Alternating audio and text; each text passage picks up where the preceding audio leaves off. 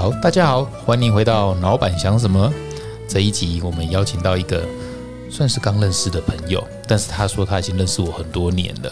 那为什么会邀请孔平来到我们这一集？是因为我曾经在我的 Facebook 写说，我 Booking 想要找店长，然后我想要说让 Booking 回到，就是说让漫画这件事情可以回到回馈这些社会这件事情。然后就有一个人，这个粉丝就留言说，哦，他对漫画、啊、怎么去翻转教育啊，有很多很多想法。刚好这个人孔平。也我们今天邀请到的来宾，他也是我们一泽的，诶，算是共同的朋友，有共同朋友，就说那就干脆，这是我在环岛的第五天，我们就停下来，在在那个一泽家哦住一晚啊，明天还要住，今晚住第二晚了，就邀请他，就是孔平来参加我们的节目，这样，所以非常谢谢孔平。好啊，那孔平是那时候看到孔平在你的脸书上留言嘛，我觉得旁边推了一把，说：“哎，孔平跟他们团队很不错。”嗯，就没想到刚刚一聊，发现孔平认识你比认识我还久，真的。我刚刚才知道说，好像原来一九九九年就在看我的，那时候没有粉书、脸书了，那时候只有部落格。部落格，对对。那那时候为什么我会有点想要推一把呢？是因为去年认识孔平跟他们的团队，对，然后知道你们有一个叫玩转学校，是对，然后你是共共同创办人之一，这样。那因为大概两三年前，我也因为做引导，所以也有参加一些什么教育白皮书的，或者是那个台大未来大学的，那时候又有跟着一一好几个引导师一起去帮忙做一些对话，哦，然后那时候就听到你们在做婉转学校的时候。就觉得哇哦，就就是上面的有在动，然后民间的都很多东西都在动。当然，我自己孩子在共学，都也都是在这样的一个呃同样的价值观下面前进，所以所以就觉得特别的有有有共鸣，而且我相信这样他们这样你你们你跟孔明一定会是非常合得来的这样子。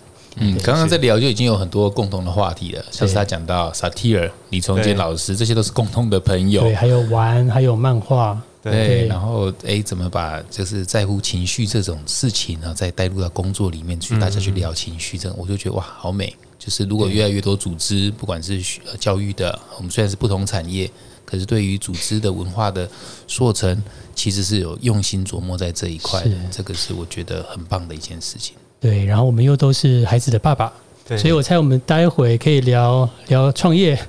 可以聊孩子经，聊孩子经，聊教育，所以我猜这应该是蛮多蛮多人会想听的地方。那听我跟人这样讲那么久，还不如就让孔孔平来介绍一下介绍一下自己跟你的玩转学校，OK，以及你的生平的一些故事，我觉得可以带出来，我觉得蛮蛮美的。哦，一次可以讲那么大一段，是不是 是是是，自由发挥。好好，诶，各位听众大家好，我是玩转学校的孔平。那孩子们呢，我都希望他叫我呃叫我阿 Ken。原本原本讲阿 Ken 是因为我想说，哎，阿 Ken 是个艺人，应该小朋友比较有印象这样子。结果我就问他们说，哎，你们认识阿 Ken 吗？现在小孩都不认识。对，不过他们还是习惯叫阿 Ken 啊，比较调皮的小孩叫阿 Ken 博啊，什么阿 Ken 叔啊，这种感觉这样子。那完整学校是我跟另外一个伙伴泽宇所成立的单位啊。其实呃那时候核心很简单，因为我们两个都很喜欢玩游戏哦，他很喜欢玩桌游啊，我是很喜欢打电动这样子。那我们两个不约而同都对教育有一些想法跟憧憬，所以那个时候在美国，呃，在 TED Talk 哦 TED 的演讲上面看到一个美国的老师，他讲出他怎么用一一套游戏，很大的游戏，然后让孩子去讨论那些国际议题，这样子，哇，我看了整个鸡皮疙瘩都起来，这样子非常非常的感动。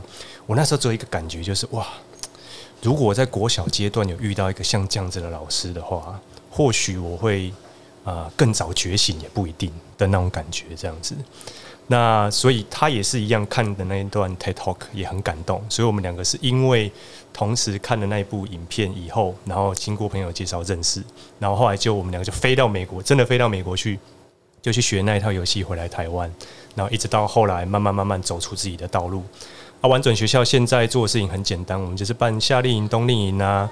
或是进学校带课程啊，或甚至是我们会办一些教师研习，所以我们会设计各式各样的游戏的教案，然后甚至会免费呃交给学校的老师，让他们去影响更多的孩子。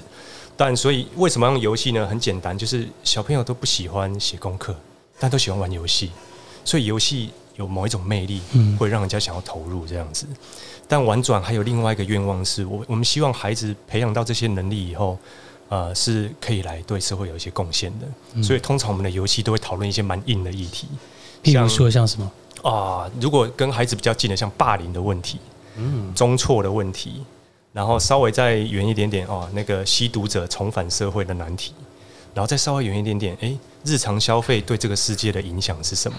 哦，比如说你吃的零食，你知道里面都有棕榈油吗？哦，棕榈油最大场地在哪里呀、这个可以弄得很好玩。对对对对对对对，所以我们就擅长把这些呃，好像平常大家不太会关注的这种社会问题，放在游戏里面，让孩子去体验跟感受。对，对，然后让他们在多元的立场当中去讨论出一个比较有共识的解决方案。是是。对，这样你听孔平他刚刚讲他的婉转学校大概做的内容，跟你以往想象课后班的差别有什么不一样吗？我我我觉得很美，是因为刚刚我女儿就在问我说：“爸爸，你们等一下 podcast 要问要讲什么？”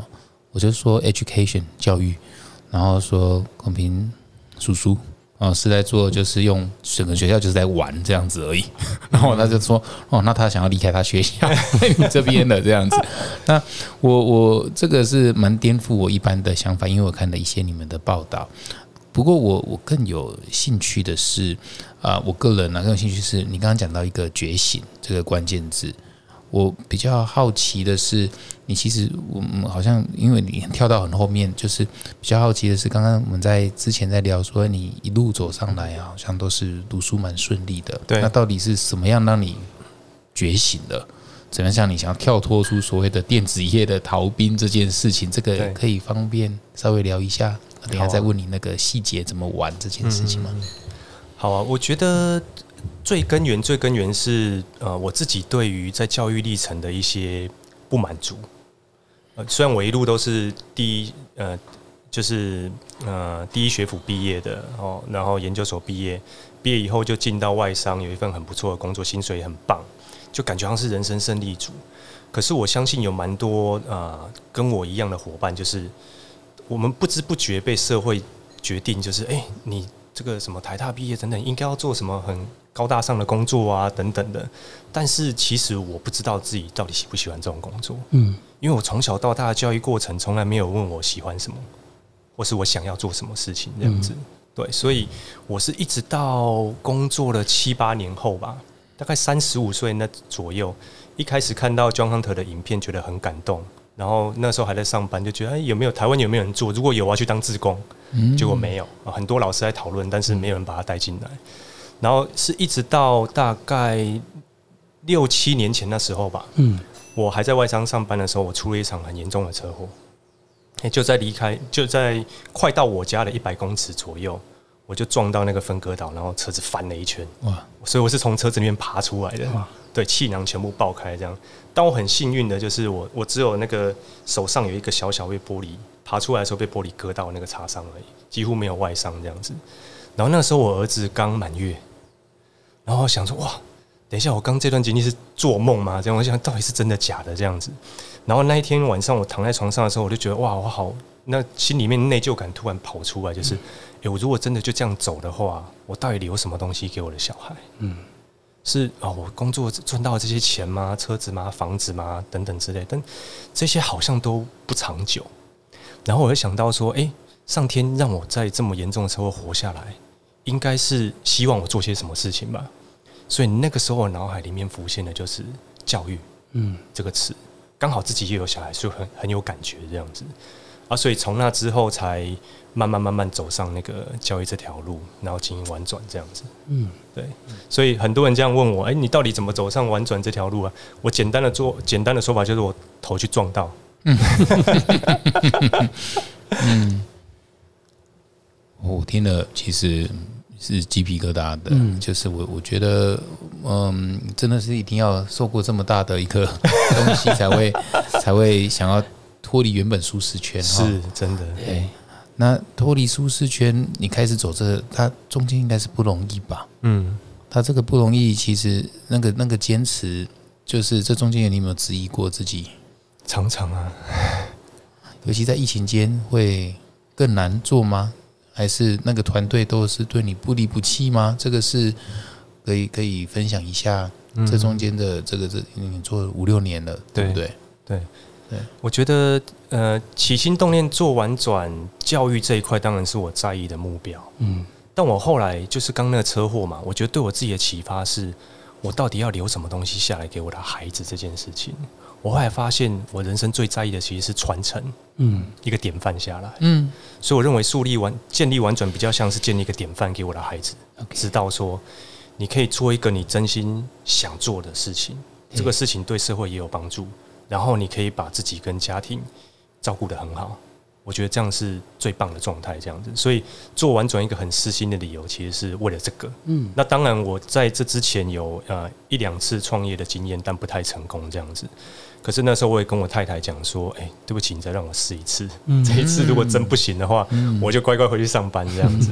对，所以我自己觉得创业在台湾真的是蛮不容易的。我觉得最艰难其实是在初期那一年的那那个阶段，对，就是不知道自己能不能活得下来。嗯我每天都有会死掉的感觉，这样子嗯。尤其那个时候，我刚买我现在的房子，贷款背了两千多万在身上，对然后但是是没有收入的，对，对，然后又要创一个新的公司，这样，所以那时候是非常非常挑战，焦虑的，对，嗯。非常非常焦虑，这样，每天都睡不好啊，嗯。都不知道到底生意在哪里，这样子，哇，那那时候你怎么度过的啊、你怎么陪你自己度过的呢？哇，真的很困难，就是嗯、呃但好在我自己庆幸的事情是，婉转是一个我真的这辈子不做死的会后悔的事，嗯，所以我真的是燃烧生命在在那个时候你就很清楚知道这是你非做不可。非，做不可的。对对对对。那。时候已经有有几个伙伴了，是吗？呃，最早就是认识哲宇，就是我的那个共同创办人这样子，所以我们从两个人借用人家办公室楼梯下的那个储藏室，哈利波特的房子，类似那种感觉这样子，楼梯下的储藏室当我们自己办公室这样这样，啊那我朋友也不收我租金，我觉得很棒。哇。那我们两个人在里面做，然后那个时候一开始运气蛮好的，一年跑了一百二十场的教师研习，全台湾，所以大概每三天就有一场教师研习。嗯，所以我们最大呃最极端的经验是三天环岛办三场课程这样子哇，对，很拼很拼很拼。所以那时候是是热情，是毅力，还有什么东西让支撑你让穿过那一段时时间的呢？我觉得一方面是毅力跟热情，嗯另外一方面是压力，压力，因为我背了一个两千万的贷款在身上，我无无路可退，对无路可退。这个有有共鸣吗？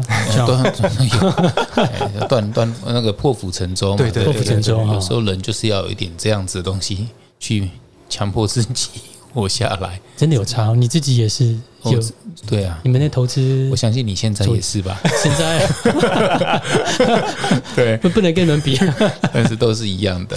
对，所以嗯，我我刚刚听到的一个东西是，你刚刚说一百二十场，所以这一百二十场是是有收入来源还是没有收入来源？呃学学校如果带教师研习，他一定会给你讲师助教费，所以是有的。对不过因为学校就是那个死租价、公定价，嗯对啊所以也高不到哪里去。啊，可坦白说，一百二十场算下来，可能一年也差不多一百多万。嗯哦，如果两个人自自己要用的话，其实还过得去嗯，的那一种感觉，这样子。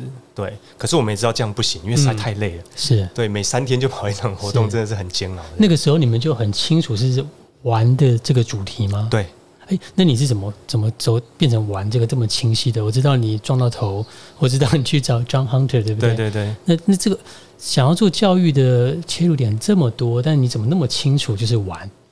我觉得最早还没有玩这个概念出现，嗯是因为 John Hunter 的那个 War Peace Game，然后我们发现那个游戏实在太有魅力了。嗯，所以想要把它从美国带进来台湾，所以最早也没有什么玩转学校的想法，我就想说，反正我就代理这个进来台湾，可以办办营队，我就觉得很开心了。下一步怎么样再说？嗯对啊，是因为我觉得后来也也不能说说是幸运还不幸，那个时候美国的这个 World Peace Game Foundation 对我们下了一个禁制令，就说：哎、你们不是学校老师，你们虽然学了这一套游戏，但你们不能带，因为我这套游戏是要给学校老师在学校用的，不能拿来赚钱。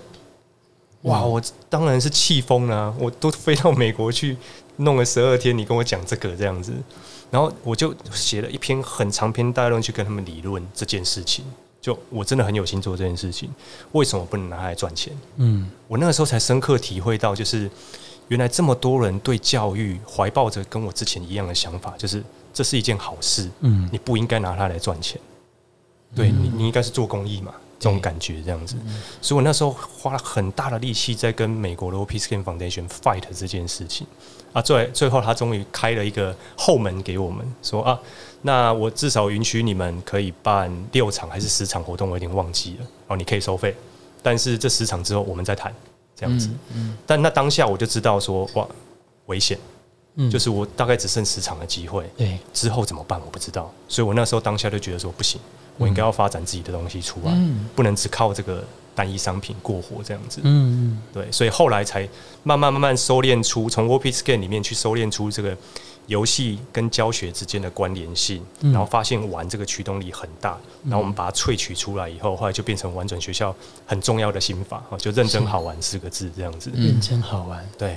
这是对设计给学生的课程需要符合这个精神，对，也包括你们自己员工在工作上要符合这个精神吗？也是一样。也是一样我我后来发现做教育是我最幸运的一个选择，哦，因为其实在里面学到最多的是我自己。嗯对，因为教育几乎可以包山包海，然后呃，你身为一个教育者，你也是一你你也必须要是一个渴望学习的人嘛。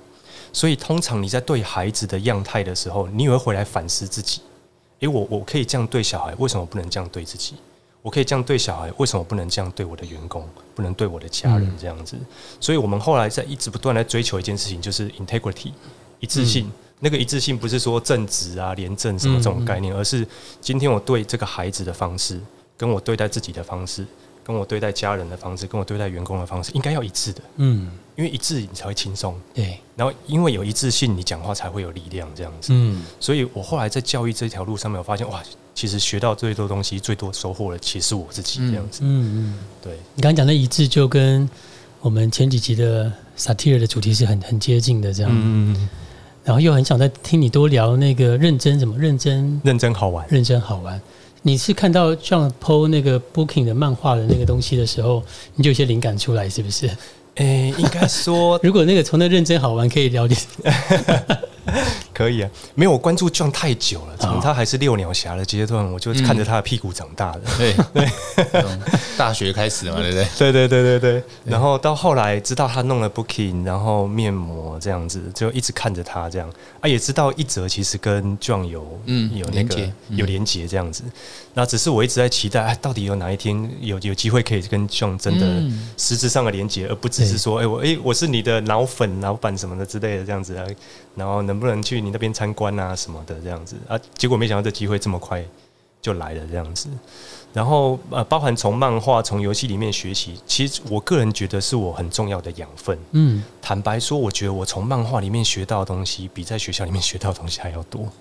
嗯，真的，因为我是一个资深漫画迷，这样我从小学不到一年级吧，我就先看小叮当了，对，然后后来什么七龙珠啊、城市猎人啊，都是那个时期的东西。是。然后我在漫画里面得到好多好多好多，所以我对漫画是有一个深厚的情感。你们两个应该都是差不超多。超级漫画迷，对不对？他刚刚讲的那些，刚好我第一套也是小叮当，啊可能很少人第一套不是小叮当吧？对，但是但是在我们那个年纪，因为七十年次的嘛，对对对？对所以我六六十六，所以差四岁，但是应该是那时候红的漫画都差不多，所以我儿子前几天才问我说：“爸爸，在我在他那年纪的时候，暑假都在干嘛？”我就说：“就只有漫画看漫画，对啊没，有别的事可以看。那个时候看漫画会有点罪恶感吗？还是在我家不会在你家，不会我妈是鼓励的。OK 对，因为她她知道我，她她觉得只要是热爱阅读，看任何书都没有关系。这是我觉得我最感谢我妈的地方。我之后才长大以后才发现说，原来不是每个家长都像我妈这样子的，真的所以所以很多家长都会。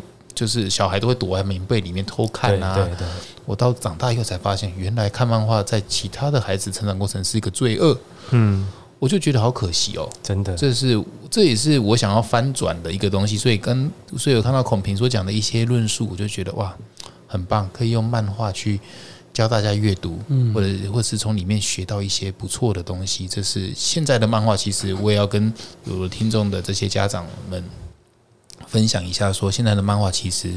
很多是很有深度、很有内涵的，这是大家不知道的，不是只停留在小叮当，还是这种打打杀杀。那要不要分享一下？现在我们大人的角度看漫画学东西是很容易的，但是小孩子的时候呢，你们真的自己小时候有因为看了哪一本漫画，突然对哪一个世界和平或对哪一个东西特别有一种体悟？有哦，有，来说说看。你要先说你的。我觉得就以小叮当来讲好，这么简单的题材，感觉很搞笑这样子。可是小叮当里面它很重要的是什么？它那个创造力，嗯各种各样的道具出现。所以你在看小叮当的时候，你进到那个世界，觉得哇。哦，原来世界可以这样子，然后你也会开始去幻想，我能不能有竹蜻蜓啊，能不能有那什么任意门啊等等之类的东西出现。所以我觉得它是给孩子一个很棒的一个想象空间。嗯，那你说哦，比较务实一点的反思哈，我我印象中是国中那时候看《寄生兽》哦，那一部漫画，嗯，严明君画的这样，我觉得是经典，就七集而已。然后原本以为它是一个打打杀杀的那种漫画，就发现后来不是。他后来竟然在探讨，到底人类才是真正的寄生虫，还是那个寄生兽是真正的寄生虫？这样子，原来人类对地球造成这么大的负担。嗯，对，然后我那时候也吓到，哦，怎么会变成是这样子？但是哇，那个真的是打得我很深，这样，所以那一部漫画我后来不知道重刷过几遍这样子。嗯，对，然后包含《海贼王》也是我买给我儿子的第一套漫画，因为里面实在太热血，就是那主角不管被打得多惨，他最后都会再站起来说他要吃肉，然后把对手打倒这样子，嗯。那种那种信念，然后包含他怎么凝聚一群伙伴去找寻那个 One Piece 的那个最终之地这样子。那也是我们现在经营公司的信念，这样子，所以我真的觉得在里面我学到很多人生观，然后尤其是那种哦所谓永不放弃的精神，我觉得在漫画里面很多主人公就具备这样的特质。嗯，而且大家仔细去看，它其实有一个脉络可循。这些成功的漫画啊，在少年 Jump 这些日本的这些比较经典的漫画，他们有一个共同特质，就是 growth 成长。没错，嗯就是从小打怪打到大，不管是樱木花道也好，哈哈，大家呃七龙珠也这些都是成长，都从小然后一直在，但是他们有一个所谓的永不放弃的精神啊，嗯。不管是三三井寿也好啦，说哎现在放弃就是结束了，还是我只有这一刻要把握当下，嗯，其实里面都有很多的金句，以及他想要带给人民的呃人们阅读读者的一个一个核心精神，就是把就是不轻易放弃。这个是很多很多的，不管是火影忍者，大家想得到的，这些都是看起来很容易阅读，但是它带给人的那种信念是很棒。我觉得很多是正面的、啊，嗯不会只是大家看到的时候啊，那不营养还是怎样。对，而且我觉得漫画很神奇的地方是，比如说我们讲永不放弃的精神好了，你在课本上面一定会看过 国父孙中山先生 革命第十第十二次才成功，然后你就把它背起来了，一点 feel 都没有。对，可是，在看漫画的时候，你就不知不觉会进到那个主角的视角里面去，对。然后去跟着他体验那个那个失败挫折，挫折，然后再站起来那种感觉，然后最后起鸡皮疙瘩，觉得很感动。我自己觉得学习，这就是某一种体验式的学习，就像重建老师他们在讲萨提的对话，要体验式的对话一是啊样，是就是他塑造那个体验感够强，嗯，所以他要传达那个信念才会进到你的脑袋，甚至进到你的心里面去。我觉得那是很很独特的东西。而且我到长大以后才发现，很多人有学习障呃，有阅读障碍。嗯，他们其实无法读太大大量的文字，而是反而看漫画是比较好进入的，这个也是蛮有趣的一点。这样子，嗯真的，嗯那你们会担心孩子看太多吗？我是帮某些家长问，我自然是不会啊。自然不会。嗯，我们我我我，因为我自己的小孩读美国学校啊，所以他们的中文就是跟台湾的相反，就是一一天只有一堂的中文课，对，所以所以我比较担心的是他们失去中文的能力，不管是阅读能力也好，还是书写能力也好啊。那那所以我都会强迫他们，我反而是用强迫的，他们看漫画，因为对他们来说，用手机看 YouTube 影片相对简单。或看 Netflix 简单多了。所以你要强迫他们静下心来看中文书的话，我相信没有什么东西是比阅读呃漫画更简单的。这也是可能给一些住在国外，我们有些听众也是住在美国的啊，住在海外的华人。我我我也是曾经在澳洲十三岁就出国，所以我很庆幸，还好我的成长过程有漫画陪伴我跟我妹妹。我妹妹是八岁就出国，还好我们因为漫画没有失去中文能力，嗯，所以这个是我一直很感恩的，也是我那时候要盖 Booking 的主要原因。我发现，哎，漫画店都快倒了，好像自己有一个，就像你的使命感是教育，我的使命感好像就是要保护这个漫画的这个阅读的文化，这样，即便中间也是辛苦好几年啊，都只在赔钱，可是就是它是一个，我觉得就是一个好东西要被保留下来。是没错，因为我要保留的就是那个有办法静下心来，靠自己的步调去阅读的能力。啊，对真的，对，因为看影片容易被节奏被拖着走，你心静不下来。对，它都是乒乒乓乓乓，他有自己的节奏，你就啊跑，就是会被被牵着。但是阅读是随时可以照自己的步骤去吸收的，这个是我觉得最大的差别。哪怕是看什么书都好，这样子。对，我记得以前我有点忘了做那个卫视智力测验的时候，它就有一个题目，请问报纸跟广播跟电视有什么差别？你们觉得有什么差别？电报纸跟广播跟电视新闻嗯都是在讲新闻的话，有什么差别？嗯，差别，我觉得报纸比较像是，就像刚刚 John 讲的，它是一个主动阅对听的对，，就是主动跟被动的差对对对别。对对对对对对，对，所以主动那个，就像你说的那个，其实是重要的。那个节奏，对对，很重，而且自己的吸收能力这样子。对对啊，我喜欢漫画有一个很重要的点，我虽然从小到大都是第一志愿上来的，然后念了很多书，多到就是我根本不想要再看课外书了，因为我觉得看文字是一个很痛苦的事情。嗯，我从小这个看文字的这个胃口已经被学习给打坏了，这样子，所以我就很喜欢看漫画，嗯，因为有图有文字，所以它给我很大的想象空间，我觉得很棒。那当然有些朋友他喜欢看小说，那我觉得那也很棒。可是我真的就是没有办法去刻那些字下来，对，因为平常已经读太多读太多了，对、嗯我已经厌烦疲乏了。嗯嗯，嗯，就没想到看了猎人，发现他字还是很多。啊，对 对，但是是看得下去的哈。对，对故事吸引人这样子。对，对，好，我我看到那个最近，哎，你们做那个共玩聚落，对也大概多久了？半年的时间，半年的时间。对，我要不要跟大家先稍微介绍一下共玩聚落是那个概念是什么呢？哦，好啊，呃，共玩聚落简单来讲是这样，就是我们每个礼拜会邀请孩子半天的时间跟我们在一起，然后就是在一个空间里面，让他可以自在的探索跟玩乐这样子。那当然，我们里面会有不同的，可能安排不同的活动。有的孩子喜欢桌游啦，有的孩子喜欢烹饪啊，有的孩子喜欢敲敲打打啦，或是有的孩子喜欢运动啦。所以在剧组里面会有一半的时间，他会可以做他想做的事情。还有另外一半的时间，我们在这学期的目标是要盖出一个自然游戏场。对，嗯哦，我觉得这是婉转做很多事情的一个很特别的起心动念。以往我们都会觉得说，哎、我们要塑造一个好的环境什么之类给孩子，所以弄一个很好的游戏场啊，买很棒的玩具啊给小孩。但其实你会发现，小孩不爱玩，或是玩不久，他很快就腻了。原因是什么？因为大人都做太好了，嗯大人都做到一百分了给他，所以对他来讲，这都是大人做的东西。他玩一段时间，发现他的创造力在里面没有办法发挥，他就腻掉了。所以我们就邀请小孩一起来盖游戏场，自己的游戏场自己盖。哦，你想要盖什么？溜滑梯啦、跷跷板啦、荡秋千啊等等之类，我们能不能想办法变出来？嗯哦，所以这是这学期共玩一个很重要的主题。那当然每学期都有不一样的主题，就会扣到我最开始讲的“认真好玩”四个字，是我们的核心信念。认就是认识自己，真就是真实的体验，嗯然后好就是共好双赢的精神，最后玩就是玩出自己的热忱。啊，我觉得这四个字基本上也是我现在自己工作的原则。嗯对，诶，这个工作是不是我喜欢的、擅长的这样子？然后我在这个工作里面能不能贡献什么样子的价值，或是我能不能实际上去做出一些东西来？因为我发现现在很多的。呃，也不能说年轻人是这样子、啊，但很多人的确都会是眼高手低，他想很多，但是没有做嗯这样子。然后大家在工作的过程当中，好像都是为了混口饭吃，而不是真的想，诶，我能为社会做些什么啦？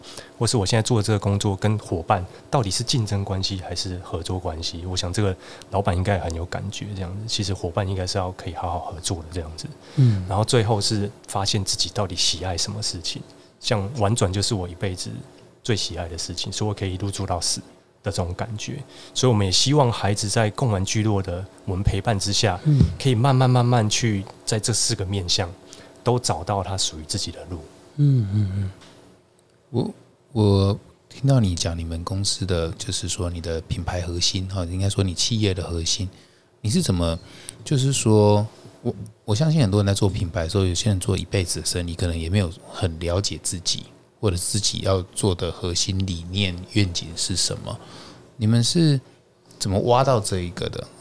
呃就是这个是我好奇的那个过程哈，因为我相信这是大家比较想要知道的说，哦，好像是天分吗？还是还是中间是有经过 workshop？像我知道你们跟一泽的过程，我刚刚听到你们讲愿力，你们那个那个我也呃，我相信这大家也是比较好奇的，诶，为什么会跟一泽的一块团队他们去合作？那那这中间是有帮助你们什么吗？还有这个都诶可以帮助有些伙伴可能是诶 mission 不对焦，你可以提早离开，我觉得这样也蛮好的。刚刚刚刚其实那些东西，我觉得这也是我相信我们的很多听众，有些自己也是创业家啊，自己也想要开创新的事业。那听到你已经很清楚知道你的愿景在哪里，那你们当时是你像你跟一哲，你们是怎么样子的关系扣在一起的？以及像这样子 facilitator 的团队，也是我一直想要去推广。啊，像你们自己也算是 facilitator，因为因为你们很懂自己怎么样去辅助小孩，就是可以稍微聊一下说，刚刚你们创造出来那个愿力啊，那个东西是什么样的东西，可以让听众们更了解一下，像你们想要做的愿力是什么，以及 facilitator 可以帮助的过程是怎么样啊？我觉得一则或是甚至这样跟我们很大一个共同性是，我们希望这个我们所经营的组织是一个人本的组织。我觉得这是一个很重要的信念。然后呃，这个我自己是在我前公司学到的，因为前公司是美商，嗯我才发现我那时候很多伙伴我说：“哎、你在美商工作跟台商有什么不一样？”我说：“因为我觉得美商把我当人看，嗯，很多可能台商是把你当工具看，嗯是工具人的概念这样子，所以我一直有那种像消耗品就对了。对对对，是消耗品啊，就是螺丝钉嘛。嗯很多人会觉得自己的工作就是一颗螺丝钉。我待会给你看我们一块新的一些 找到了价值，事后给你的。好，对对对，所以我觉得都是有这种以人为本的概念在里面，包含我们自己带小孩也是。为什么不让小孩叫我是老师？嗯因为小孩对老师都有一个既定印象是老师是对的，老师会帮我，嗯对我要听老师，那个权威感会在。嗯可是事实上，我们在带孩子玩游戏的时候，主角是谁？嗯是孩子。就像一泽他们在带引导工作坊的时候，主角是谁？是这些来参与的企业的同仁伙伴。嗯所以我们真的是需要找到自己内在的价值是什么。而身为一个引导员或身为一个引导师，他的工作是帮助我们去引出这些价值，或是试图去凝聚大家的共识是什么。这样子，用一个第三方的角度来看，呃，这个团队或是来看我们的目标这样子。那我们对小孩也是这样子，所以呃，有时候我自己都觉得说，我们就会说哦，我鼓吹说我爸爸妈妈或老师做个六十分就好了，嗯不要做到一百分。嗯因为你做到一百分，小朋友会觉得啊，都你做就好了，嗯我就听你的这样子。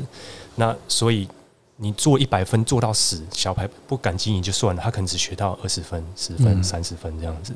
我说你做六十分的爸妈就好了，因为六十分以后每多一分都是孩子自己长出来的。是啊对啊，我觉得引导师、引导员也是这样子的角色。嗯也是对，如果你什么都懂，你就是个很厉害的讲师，他就听你说故事就好了。对那不是他的东西。对啊，引导或教练就像是，当然引导师跟教练一定有很多局限性，但假设他今天陪一个一群人，他看到他们现在可能在六分的状态，然后可能知道他们往十分要怎么走，可能啦哈，但是他们永远就是哎、诶那陪着他在他在他后面，然后看看七分是长什么样子。对然后八分是什么样子，而不是说，哎，十分是这个样子，你为什么不这样做？你就应该那那个就是 下指导期教教就不一样，对对对啊，对，哇哦！没想到你从这么这么大的这个面向来聊聊，这很大吗？对对啊，就是嗯你从人本，其实那是最最核心的，最最底层的价值，就是像你说，到底是把员员工当成螺丝钉，把孩子当成爸妈知道了该怎么走最有效率，所以你要照着走。对，把孩子当成实现你梦想的对，是或者是对实现你没有完成的遗憾。遗憾的，对。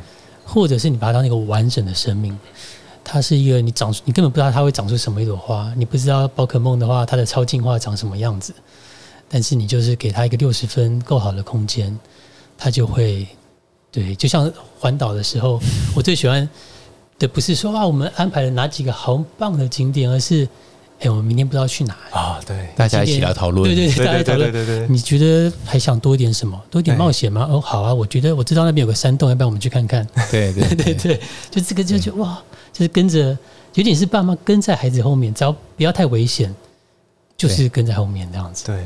对我还发现这是一种，你刚才讲旅行的时候我很有感诶，我哎我觉得这是这种性格，嗯，就是我就想到我当时在带我太太度蜜月的时候，我们去纽西兰，对，那是我也是她第一次出国这样子，然后我只订好了机票跟第一天的住宿跟车子，剩下就没有安排了。嗯嗯 对，所有东西都是到现场才做的这样子，嗯所以每天都在想，哎、隔天要去哪里啊？我要怎么去啊？等等之类的。我觉得那很有趣，我好像会蛮 enjoy 在这样子的过程里面。对，而且这样的过程，自己一个人或跟你另一个亲密的另一半会可能会很有默契，嗯，自己会很享受其中，两个人会很有默契。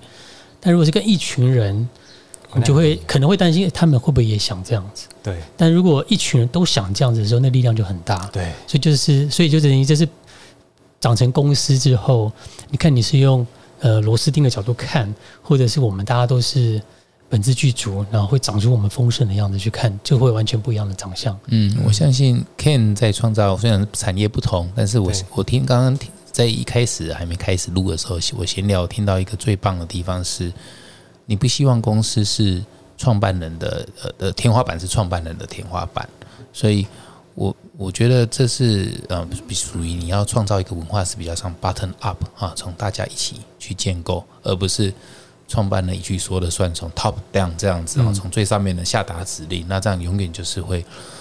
就是会卡在创办人的那个天花板这样子，这个是我觉得我听到一个哇，所以一开始在创立公司就很清楚知道这未来的成长性不要被自己局限住，这个是很棒的一件事情哦。嗯，我我觉得这也是就再回到人本型组织的想法，嗯嗯其实你套用到国家的政治形态也是一样的。嗯，是啊，哎、我如果是传统的公司，可能就是那种专制的制嗯，度，就老板说了算，嗯，员工只能听这样子。对，但台湾已经是一个民主的国家了嘛，所以人民可以有自己的意志想法，同样员工也会有他自己的意志或想法。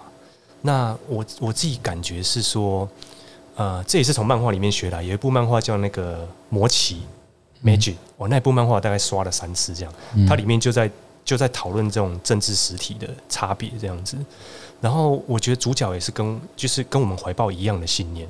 如果今天这个决定是一个人做的，嗯，他一定会有出错的时候，是因为不会有人永远都是正确的。对，所以如果这个组织只有我说了算，那是一个很危险的事情。是，我应该要听到大家的意见。虽然我们一定会有一个决策的流程，可是嗯每个员工的意见不应该会消失掉。嗯。这样子，那我觉得这后面有一个很重要的，就是其实，在做决策那个当下，根本没有人知道那是对的或错的绝对没有人知道。但是大家会做趋向于做保守的决策，或者是做一种大胆，但是可能过去经验没有那么多的决策的，就是能够会做什么样决策的可能性，很多会来自于，如果这个失败了，我在我这个组织文化会遭到什么样的一个对待？嗯嗯那对待可能不一定是一个呃那个白纸黑字的惩罚，有时候可能会是哦，你的 credit 慢慢的在下降，或者你讲话的分量慢慢的不被人家听见。其实这些东西都是在组织文化里面非常非常重要的东西。对，所以所以如所以像你刚刚讲的，我会想到有一本书叫《人人成长的文化》，嗯它其实就是非常在讲这个怎么样更人本的，然后创造我们每个人的成长，然后最终创造组织的成长。那这里面很大的关键就是，其实每个人都有做出决策的时候。没错，那重点就是我们在那个人可能做错决策，或者他可能在公司里面没有那个那时候可能有有的时候就会没有不够有信心，不够有能量。我猜可能多少都有这样的的时候嘛。那怎么样在这个情况下，组织还能够去接住他，知道他说你是可以的，我们是支持你的，即使我们知道你认为你跟你的理想有很还有很大的差距，但我们都还是支持你的。对。那是一个很深的接接触，这样子。嗯，我觉得我我不确定这样他们公司怎么样。我也是在这几年的时候，呃，开始会对我伙伴说我的烦恼，然后我的脆弱这样子。我觉得这个是一个很重要的环节，就让他们知道说，哦，老板不是无所不能，嗯啊，好像天塌下来都会有老板扛住的那种感觉，你必须要是一个强人那种感觉。所以我也会让员工事知道我的烦恼、我的脆弱、我的不知所措。嗯坦白说，我现在不知道该怎么办的这种样子。然后我觉得就跟带小孩一样，就是小孩会觉得老师好像无所不能，但当老师愿意展示出他的脆弱的时候，孩子会想要接住你。啊，对，嗯我觉得这是一个很棒的，人性，就是嗯每个人都有这个良善的环节，只是你有没有让你的员工，或是让这些孩子有机会把他的良善展现出来？所以为什么只做六十分？嗯，就是因为那剩下的分数他们是可以把它填起来的。嗯我觉得这是一个很美的部分。嗯嗯，孩子自己也想要帮忙，他们不想要一直被帮忙这样子。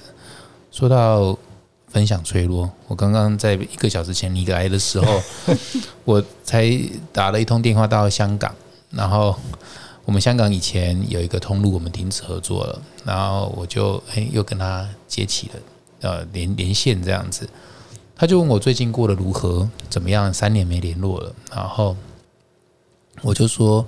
我就直接跟他说啊，我们疫情辛苦，然后我也跟他道歉，我就说啊，以前的我太骄傲啊，自尊太高，因为以前做生意都是成功的嘛。嗯，那这三年的挫折，让我就是让我现在多了点弹性啊，少了点就是自以为是，少了固执，所以我要跟他说道歉，这样。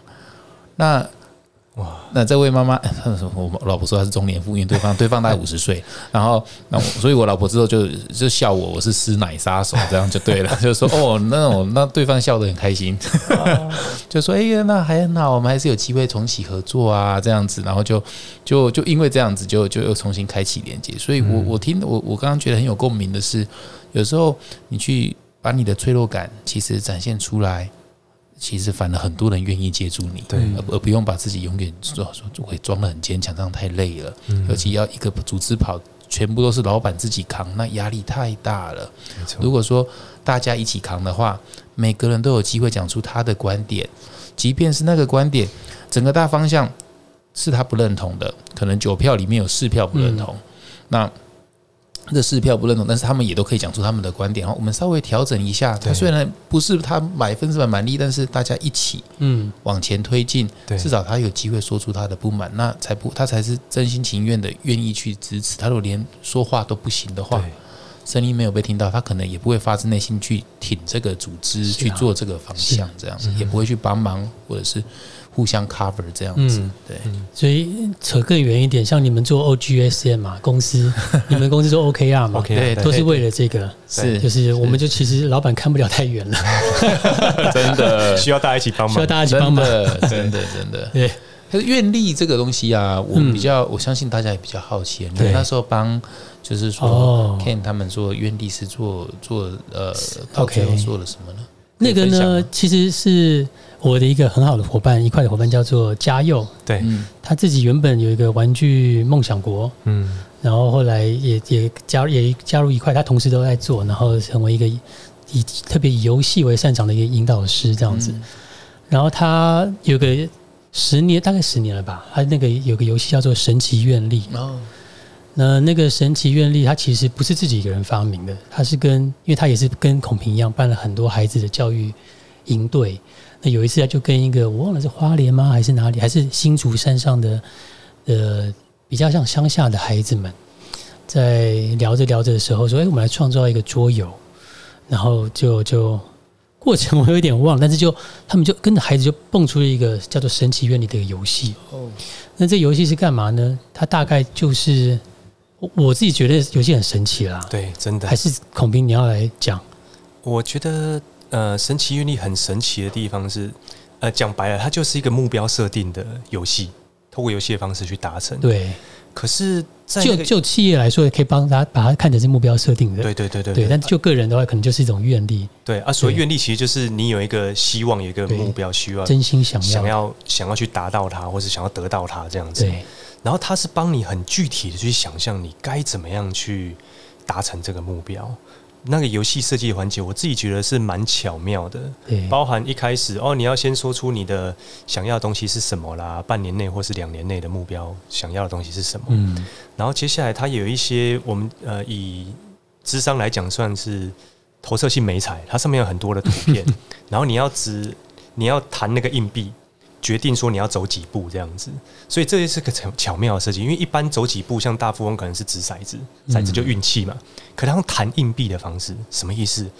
弹硬币的力道可以控制，对你力道好像是可以控制，但事实上你 很难控制。控制。可是你就会慢慢带入，哎、这真的是我花的力气在做的事情，就很像我在达成目标的过程里面要花力气，可是不知道结果会怎么样那种感觉。嗯嗯所以就慢慢慢慢带入，然后哎、每个图片所以会走一步退两步也会会会会，所以也会有外力的干预这样子，所以他就是在模拟一个人在达成目标的过程会遭遇到哦，你自己要花一些力气，结果可能不是你要的。对有时候有外力的干预，可能让你退步，有可能让你进步，甚至会讨论到底什么是退步，什么是进步的那种感觉。然后重点是一群人可能陪着你去聊你的目标、你目标的愿力。对哎，样为什么你会额外的前进靠近？